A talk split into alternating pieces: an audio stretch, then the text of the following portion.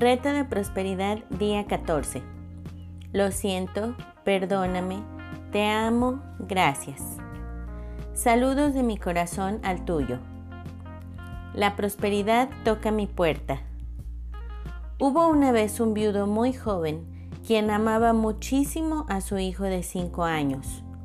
Un día, mientras el padre salió del pueblito donde vivían en un viaje de negocios, llegaron unos ladrones, secuestraron al hijo y quemaron el pueblo entero.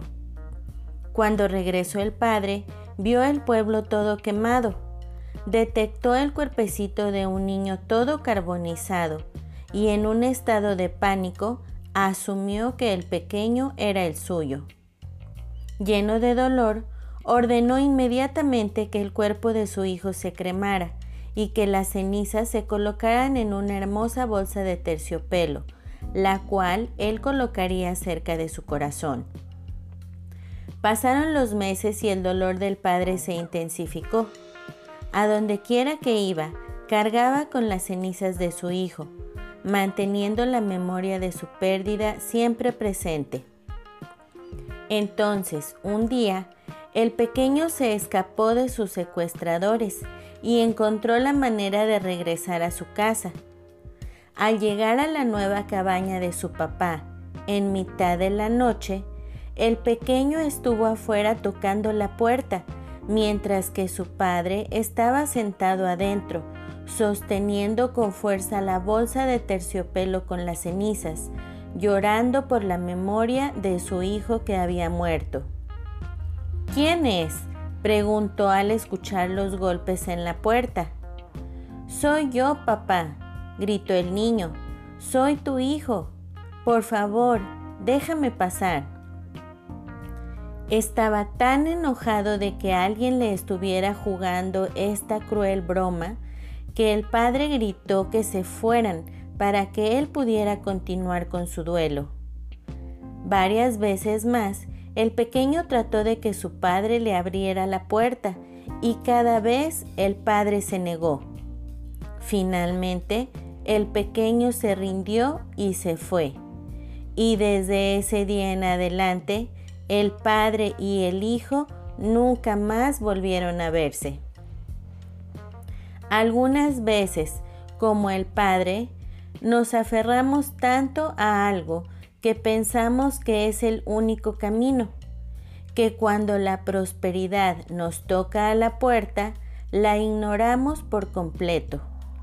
Estamos tan ocupados manteniendo nuestras viejas creencias, nuestras viejas formas de pensar, las viejas verdades y enseñanzas, que aun cuando lo que más queremos está en la puerta tocando y llamándonos, no lo dejamos entrar.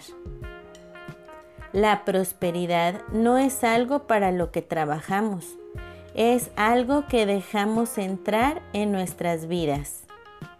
Está parada afuera de nuestra puerta de la conciencia y toca gentilmente. No entrará sin que la dejemos entrar. Sin embargo, nuestra labor no es tan solo reconocer el golpe en la puerta, sino soltar las cenizas de la limitación a las que hemos estado atados por tanto tiempo para dejar entrar la prosperidad. La primera pregunta que debemos hacernos es, ¿estamos dispuestos a dejarla entrar? Sí. Antes de que contestes, debes pensar acerca de cómo impactará en tu vida la riqueza y la abundancia si las dejas entrar. Una vida más próspera no llega sola. Viene acompañada de todo tipo de cambios, de nuevas responsabilidades y un juego completo de nuevas creencias, las cuales en su mayoría no son compatibles con las viejas. También vienen acompañadas de un baúl de peculiares retos y, en cierto nivel, ya lo sabemos. Es por eso que, aunque casi nunca estemos conscientes de ello, el miedo es la principal razón por la que no le abrimos la puerta a una vida más próspera. Tenemos miedo de que al dejar ir lo que hoy sabemos y esperamos, correremos el riesgo de perderlo todo. Y al no poder tomar ese riesgo, elegimos estar de duelo por su pérdida, en lugar de dejar entrar una vida de riqueza y abundancia. Por eso, el día de hoy, me gustaría que pensaras, que realmente pensaras sobre todas las razones por las que, hasta ahora, puedas haber sentido miedo de dejar entrar la prosperidad en tu vida. Pregúntate qué es lo que más temes y entonces escribe las respuestas como vayan llegando. Mantén la lista a la mano, agregándole las respuestas a medida que vayan llegando. Mañana aprenderemos cómo deshacernos de esos miedos de una vez por todas. La acción del día. Escribe las respuestas a la pregunta del día de hoy a medida que éstas lleguen y relee tu plan de negocio para la prosperidad. Coloca tu cuota de dinero del día de hoy en tu contenedor y lee la afirmación que está en el contenedor tres veces. Bendice a todos los que están a tu alrededor, incluyendo a los otros participantes en este experimento. Imagina cómo aquellos a quienes bendices prosperan y se rodean del bien.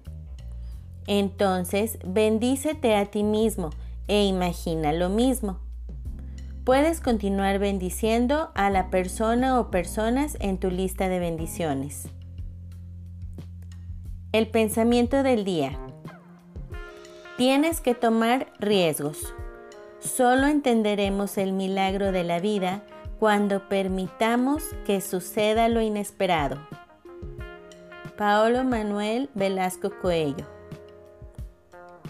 Afirmación del día. Estoy a salvo dejando entrar la prosperidad. Reto bendiciones día 14. Lo siento, perdóname, te amo, gracias. Saludos de mi corazón al tuyo.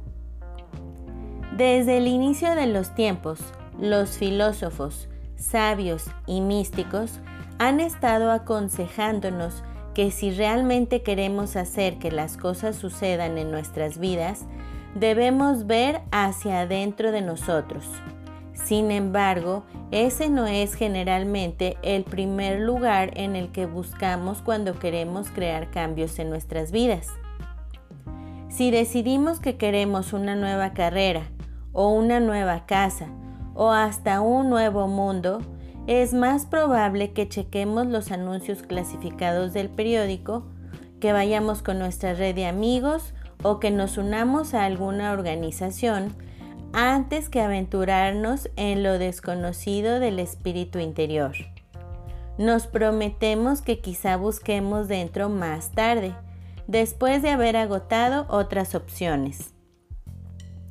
Pero antes de eso, debe haber algo que podamos hacer. Ese algo son las bendiciones. El proceso de bendecir sirve como un puente entre lo que necesitamos hacer y nuestra habilidad de ser. El bendecir nos permite llegar a los procesos creativos que no podemos ver y que cambian nuestras vidas y las de los que están a nuestro alrededor, al proporcionarnos una oportunidad para buscar más de cerca alguna experiencia específica y entonces determinar lo que ésta nos está tratando de comunicar. El acto de bendecir nos permite reconocer que nosotros, en sociedad con Dios, creamos nuestro mundo desde adentro hacia afuera. Finalmente, a través del proceso de bendecir al mundo a nuestro alrededor, nos volvemos conscientes de lo que está sucediendo dentro de nosotros. Dicho de manera sencilla, el bendecir nos ayuda a ver para adentro. Bendecir que es un acto de dar de manera incondicional, también nos contacta con la parte más sagrada de nosotros mismos. La energía de una bendición se desdobla desde nuestra imaginación y se expande hacia afuera para convertirse en la experiencia que queremos. Podemos observar cómo nos conectamos con el espíritu y cómo dicha conexión cambia al mundo alrededor de nosotros. Bendecir nos concientiza de nuestro rol en el proceso de transformación.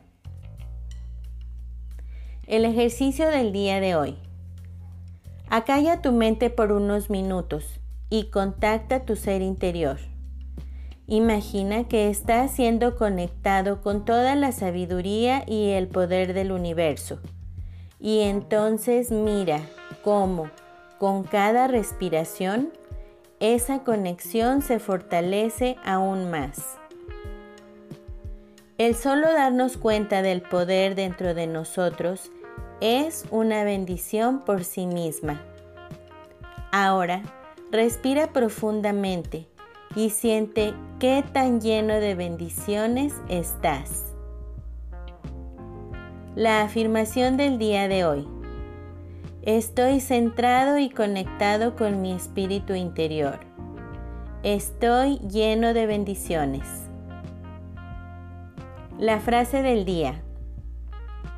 La afirmación de la vida es el acto espiritual por medio del cual el hombre cesa de vivir irreflexivamente y comienza a dedicarse a vivir con reverencia para elevarla a su verdadero valor. Afirmar la vida significa profundizar en ella, buscar dentro de uno mismo y exaltar el deseo de vivir. Albert Schweitzer. Nos vemos mañana y hasta entonces recuerda, siempre es mejor bendecir y todo está bien. Bendiciones, Kate. Hasta luego. Bendiciones infinitas y que la paz sea en ti.